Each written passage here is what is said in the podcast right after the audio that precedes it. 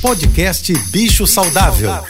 Fique agora com dicas e informações para melhorar a vida do seu pet, com a veterinária Rita Erickson, especialista em comportamento animal. Olá a todos, espero que estejam bem.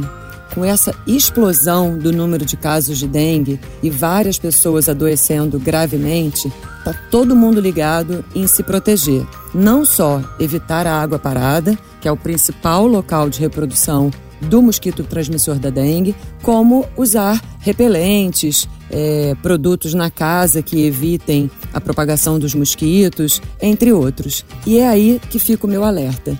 Precisamos prestar atenção que todos esses produtos, não só o repelente que usamos no nosso corpo, como aqueles que usamos na casa, são à base de inseticida.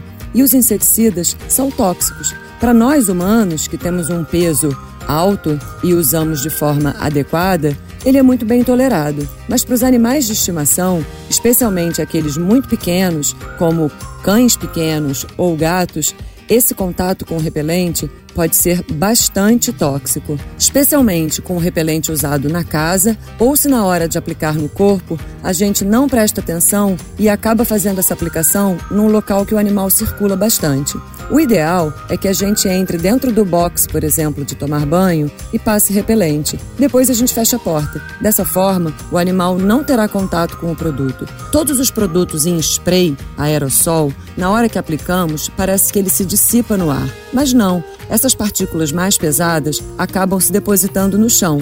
E logo em seguida, quando o cão ou o gato passa por ali, e ele pode acabar até deitando em cima, lambendo, ele entra em contato com esse produto. Eu tenho recebido algumas informações de animais que têm vomitado, passado mal, e a gente não sabe muito bem qual é a probabilidade dessa intoxicação ser causada pelos repelentes. Mas fica aqui o alerta e o pedido para que todos tomem cuidado, não só evitando a reprodução do Aedes aegypti, como protegendo os nossos animais de estimação dos repelentes tóxicos. Um beijo e até amanhã.